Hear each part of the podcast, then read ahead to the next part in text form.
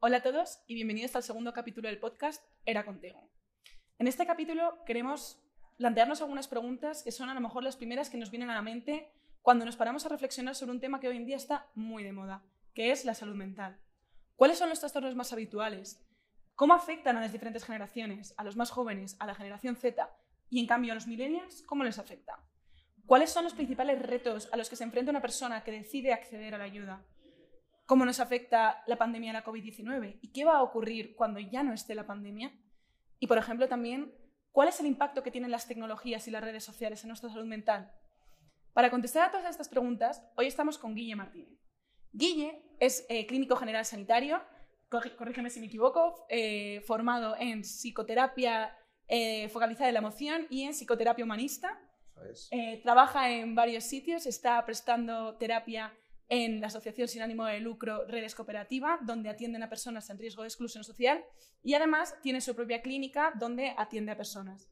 Por otro lado, Guille eh, está hecho todo un divulgador a través de Instagram, donde eh, pues plantea preguntas y plantea escenarios para incitar a la reflexión sobre situaciones que a lo mejor tenemos normalizadas y no son tan normales, para así incitar a las personas a que busquen ayuda cuando sea necesario. Muchísimas gracias por estar con nosotras hoy, Guille, y bienvenido. Muchas gracias a vosotras por traerme aquí. Bueno, cuéntanos un poco eh, cuál es el perfil general que ves tanto en la asociación como en eh, consulta privada, cuáles son los síntomas que llevan a las personas a pedir ayuda, porque al final cuando una persona llega a consulta ya lleva un proceso detrás de pedir ayuda y de dar ese salto. Sí, em, sobre todo yo creo que las personas que, que piden eh, ayuda psicológica eh, ya tienen un nivel de sufrimiento, como dices, bastante elevado. ¿no? Ya han pasado pues, por... Em, han intentado muchas veces leer en internet qué puedo hacer con esto, qué puedo hacer con lo otro. Han preguntado a amigos, amigas. Em, y se suele plantear ya la terapia cuando, cuando no hay muchas más soluciones, ¿no? como, como un último recurso. Eh, entonces suele venir la gente, lo más normal es que venga gente ya con, con una carga de sufrimiento a sus espaldas bastante grande. ¿no? Entonces vienen eh, pues lo, más frecuente es lo que más está en boca de todos, que es el tema de la depresión, el tema de la ansiedad, que no dejan de ser también etiquetas a, muchas más cosas que realmente sentimos y pensamos que nos incomodan. ¿No? Yo creo que es imposible hacer una generalización de qué es lo que trae la gente a terapia, porque cada uno...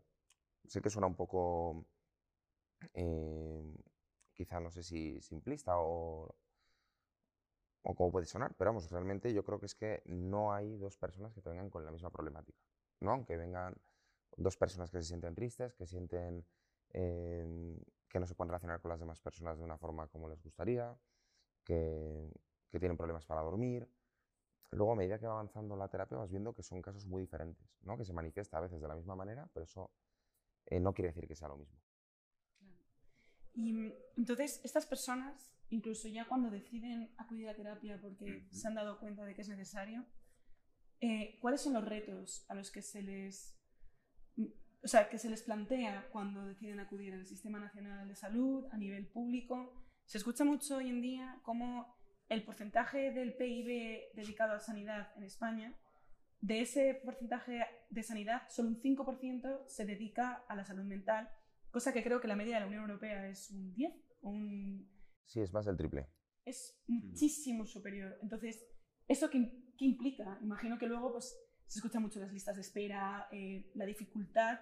Entonces, estas personas, ¿a qué se enfrentan? ¿Qué pueden hacer ellas para acceder a esa ayuda que necesitan y que quieren y que han asumido que la están buscando, pero el, sistema no es tan sencillo? Hay, hay, hay, dos temas, ¿no? Por un lado, eh, cómo está el tema en, en la parte pública y qué puede hacer la gente que no puede acceder a ello. Entonces, en el tema público em, hay muchísima, muchísima lista de espera, hay mucha dificultad para hacer una atención em, de calidad porque los profesionales están saturados. O sea, es decir, hay seis psicólogos por cada 100.000 habitantes en España. Entonces, tú imagínate con esas cifras, para empezar, que se derivan a psicología... Eh, claro, son públicos, perdona. Entonces, se derivan a, a un psicólogo público, pues a gente cuyo nivel de, cuya, intensidad de sufrimiento es muy elevada. Porque hay que elegir. Hay muy poquitos psicólogos y mucha gente. Y luego encima las, las, eh, las intervenciones son cada mucho tiempo, son cortitas. Entonces la intervención que se puede hacer es, em, está muy limitada. ¿no? Entonces, hay un tema que es el tema del estigma, que por un lado, al haber tanto estigma con la psicología, no de que la ir al psicólogo sea de locos, sino lo que planteaba antes de que ir al psicólogo es de débiles.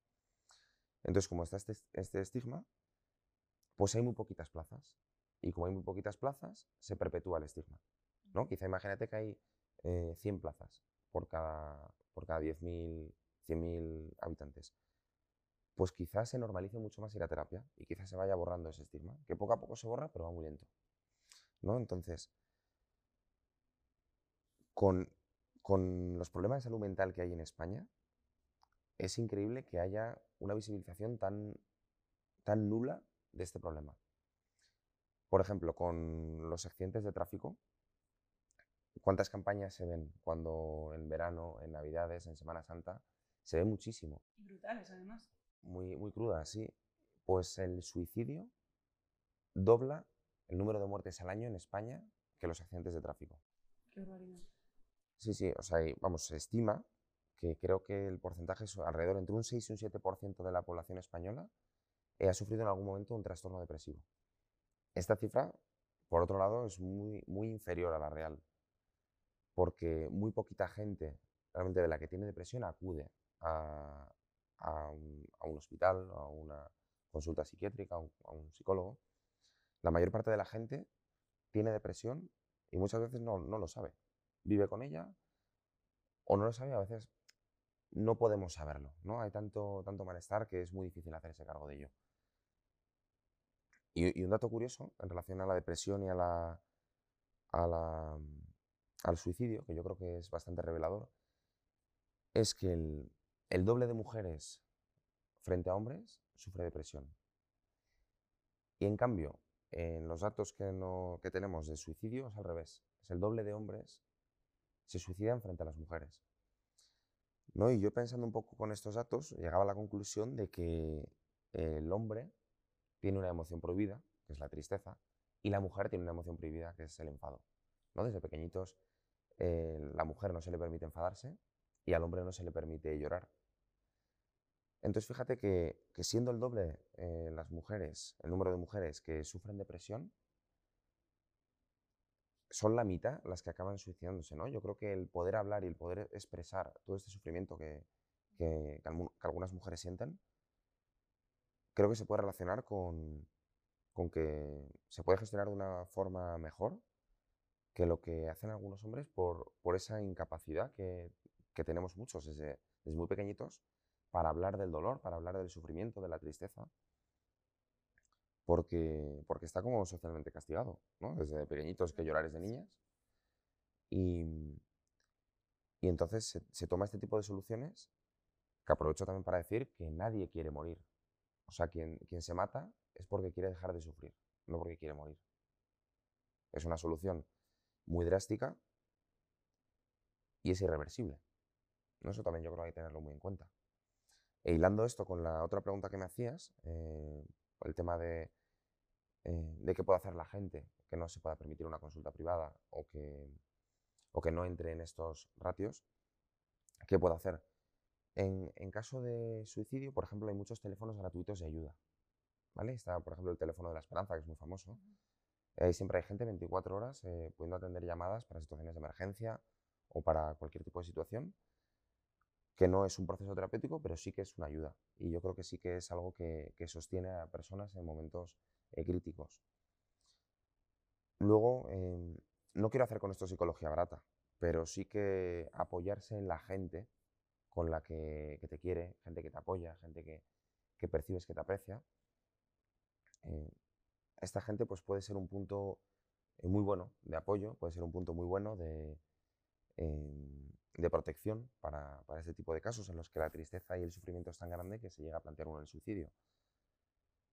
Em, por supuesto, la, la, medicación, que está tan criminalizada con, por algunos sectores de la psicología, es un muy buen complemento eh, a, la, terapia o a cualquier otro tipo de ayuda que pueda recibir una persona. ¿no? Y, en general cualquier tipo de, de estímulo externo que pueda, que notemos que en algún momento nos ha ayudado, al que podamos recurrir, pues, pues siempre va a ayudar.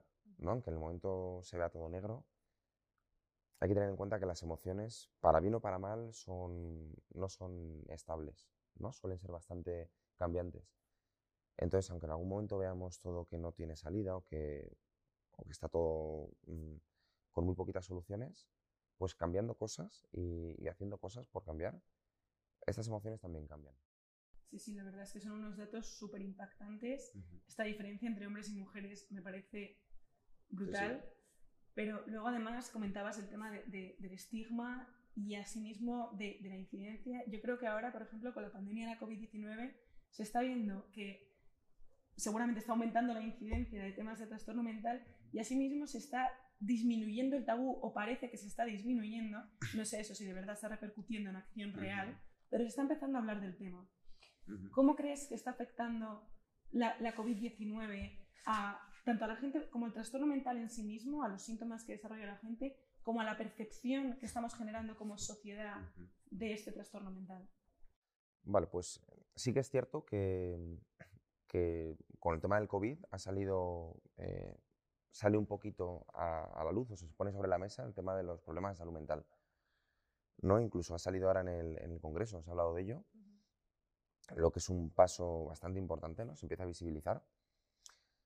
Pero claro, es que, es que el COVID es muy complicado porque ha generado muchos problemas de salud mental por un montón de factores. ¿no? Por un lado, hay una incertidumbre muy grande que tiene todo el mundo a, eh, cualquier nivel, ¿no? a nivel laboral, a nivel eh, relacional, a nivel, pues casi saber si me puedo ir a la playa en verano o no, saber si voy a poder encontrar un empleo o no, saber si voy a poder abrazar a mi abuela o no.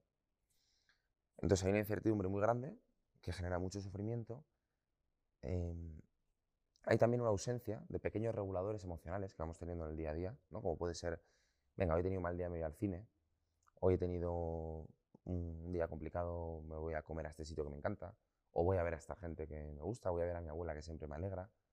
Este tipo de cosas que nos, de personas, de situaciones, de lugares que nos hacían, pues quizá eh, regularnos emocionalmente, nos hacían, nos ayudaban, pues se han reducido muchísimo. En algunos casos incluso han desaparecido, pero sobre todo se han reducido un montón. Entonces todo eso nos hace también mucho más compleja la tarea de autorregularnos emocionalmente. Y luego hay otro tema muy importante también, que sumado al tema de, la incertidumbre y esto de los pequeños reguladores emocionales, yo creo que, es el tema del duelo. ¿no? Mucha gente ha perdido a muchos seres queridos y no se ha podido hacer un ritual de despedida como se podía hacer antiguamente. ¿no? Antiguamente me refiero a hace un año. Em, el tema del ritual parece, puede parecer algo de poca importancia, pero es muy importante para una persona que ha perdido a alguien poder hacer un ritual de despedida, poder encontrarse con la gente que siente un dolor parecido, eh, poder hacerle un cierre a una persona que, ya no está. Entonces yo creo que todo esto mm, no, no, no, se ha podido dar por toda la situación del COVID, ¿no? Y, y todo esto, claro, va haciendo mella y como pasó en 2008 con la crisis financiera, pues ahora esta crisis seguramente también aumente los eh, casos de o, la, intensidad de los síntomas de la gente, ¿no? De depresión, de, ansiedad, de malestar, de, de, todo lo que tenga que ver con la salud mental. Y estas personas que están empezando a experimentar estos síntomas, o a lo mejor ya los tenían de antes y se les incrementa, yo creo que el primer paso es saber identificarlo, porque al final es lo que se dice mucho de, joder, yo sé perfectamente que si me rompo el pie, pues me voy al traumatólogo y si me duele muchísimo la tripa, pues a lo mejor acabo en urgencias. Pero en cambio, nunca hacemos estos chequeos, ni, ni siquiera cuando estamos mal. Somos capaces de decir, estoy mal, tengo que ir al psicólogo, al psiquiatra o... No hacemos estos cuidados de la salud mental muchas veces, pero porque yo creo que somos incapaces de identificar que algo no es normal. Entonces, ¿cuáles son este tipo de, de, de pautas que hay que tener en cuenta que se pueden trabajar o que saber identificar?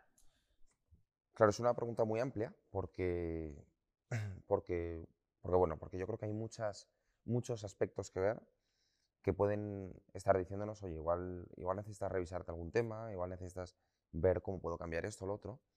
Yo como norma general diría que todo lo que nos incomoda se puede cambiar. Es decir, lleva un trabajo y hay que gestionarlo también puede ser de forma individual, eh, a través de gente pues, que para las que es muy terapéutico escribir, pintar, hacer deporte, charlar con amigos, amigas. Pero hay, hay otros casos en los que la gente necesita pues, un, un psicólogo o una psicóloga que te ayude a gestionar todos estos temas.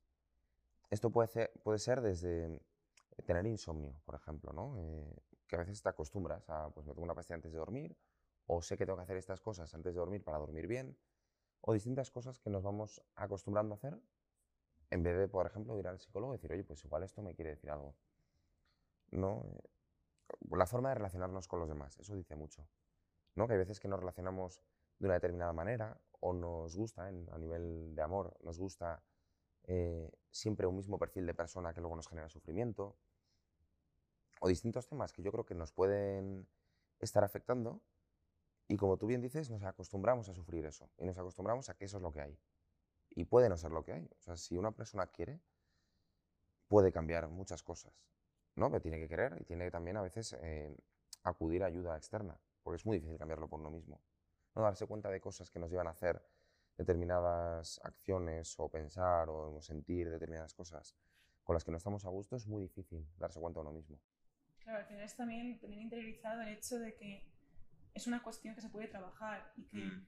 no es yo soy así y así seguiré. O sea, siempre se puede trabajar todo aquello que, que te hace sufrir. O sea, sufrir no es normal. no es. necesario vivir con ello.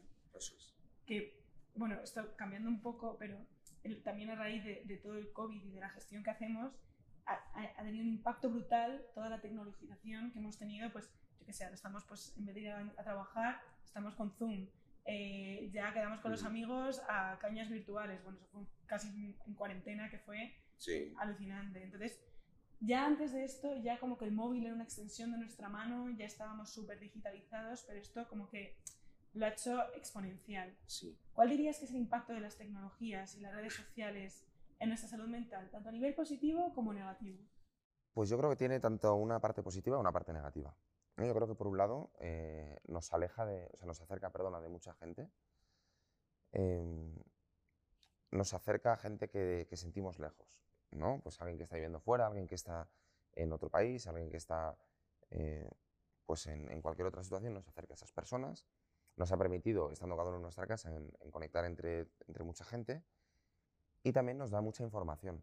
¿no? En el tema, llevado un poco al tema de salud mental, nos hace saber mucho más de psicología, ¿no? nos hace saber mucho más de, anda, pues esto que me pasa quizá no, no lo tenía yo muy normalizado y, puedo dejar de sufrir esto que estoy sufriendo.